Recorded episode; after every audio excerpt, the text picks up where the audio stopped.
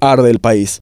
Cada tanto, la paciencia de la ciudadanía llega a su límite y se produce el estallido. Una explosión descontrolada que luego es criticada por los ladrones de guantes blancos. Entonces aparecen Orondo señalando los supuestos vándalos. Declaraciones como las del diputado Ángel Paniagua tratando de heroico a Mario Abdo y minimizando las 3.500 muertes por COVID son la chispa que produce reacciones como las del miércoles por la noche. Años de corrupción e impunidad tienen sus consecuencias. Evidentemente no en lo judicial, pues son yararás de la misma bolsa, pero sí en un sector de la población de ellos. El bienestar efímero que vive el paraguayo siempre corre peligro ante la amenaza de alguna enfermedad que lo pueda llevar a perder todo lo que con tanto esfuerzo construyó. Un diagnóstico médico puede significar la ruina. Esta situación es la misma desde hace décadas y nada tiene que ver con la pandemia. Pacientes sobrellevando su dolor en los pasillos de hospitales, polladas y rifas para comprar medicamentos o en el peor de los casos cubrir los gastos del sepelio. Sumiso y con necesidades es como nos quieren para aparecer con sus favores. Con orgullo el propio Abdo Benítez hizo muestra de ese tradicional prebendarismo cuando de su bolsillo compró los medicamentos que un hombre rogaba en el Hospital Regional de Villarrica. Ellos no quieren que se les exija, prefieren se les ruegue de rodillas, que los paraguayos que viven en la miseria toquen el timbre de los presidentes de seccional para que estos les donen un cajón barato y les gestionen un pedazo de tierra donde enterrar a sus muertos. En condiciones como estas, por supuesto que todo acto de protesta será señalado como vandalismo. Incluso un representante del Ministerio